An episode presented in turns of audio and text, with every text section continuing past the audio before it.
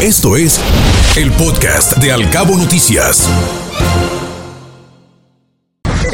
Locales. Anuncian las autoridades un convenio para la pavimentación de la avenida Nicolás Tamaral en Cabo San Lucas. A la par de la obra se construirán conexiones a la vialidad y un área escolar. Anuncia el gobernador que buscará al titular de la Secretaría de Infraestructura, Comunicaciones y Transportes para que atiendan las vías federales de los cabos. El titular del Ejecutivo Estatal, Víctor Castro, precisó que los gobiernos estatal y municipal no disponen de los recursos suficientes para solucionar esos problemas y no hay presupuesto para obras de pasos peatonales seguros en el corredor turístico Cabo San Lucas San José del Cabo. El titular de la Secretaría de Infraestructura, Comunicaciones y Transportes en la entidad, Marco Antonio Gutiérrez, precisó que solo están considerando el del Cebetis en San José del Cabo. Denuncian dos organizaciones civiles y empresariales de los cabos los problemas que se viven en el libramiento de cuota. A través de un documento firmado que enviaron a varias dependencias federales, detallaron todos los inconvenientes que existen. En otros temas, los Cabos viven una aceleración económica en la industria gastronómica. El vicepresidente nacional de Canirac, Gianmarco Vela, consideró que el destino dejó atrás la crisis sanitaria para pasar a un crecimiento exponencial.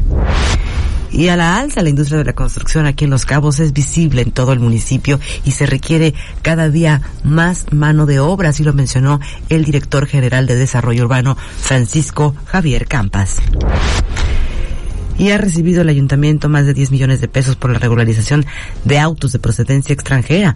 Aún no concluye el periodo de regularización, por lo que la cifra se incrementará. Así lo externó el director de ingresos, Miguel Ángel Cedeño. Asegura el delegado de Cabo San Lucas que ya cuenta con todo lo necesario para ser el sexto municipio. Hay asociaciones civiles que lo están solicitando al Congreso Estatal, precisó Raimundo Zamora. Y en otros aspectos de la información, el PRD se prepara para impugnar el plan B de la reforma electoral. Así lo advirtió el dirigente Noé de la Rosa sobre los riesgos que ello representa. Al advertir estos riesgos del plan B de la reforma electoral que entró en vigor este jueves, el PRD informó que ya se preparan para impugnar. Y no se ha detectado el reto del clozapam clonazepam en secundarias de Baja California Sur, la Unidad de Prevención del Delito y Servicio a la Comunidad de la Procuraduría General de Justicia compartió que lo que sí se han encontrado en casos de agresiones, acoso o bullying a través de grupos de WhatsApp.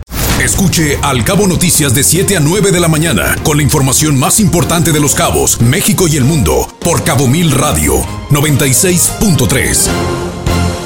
Siempre contigo.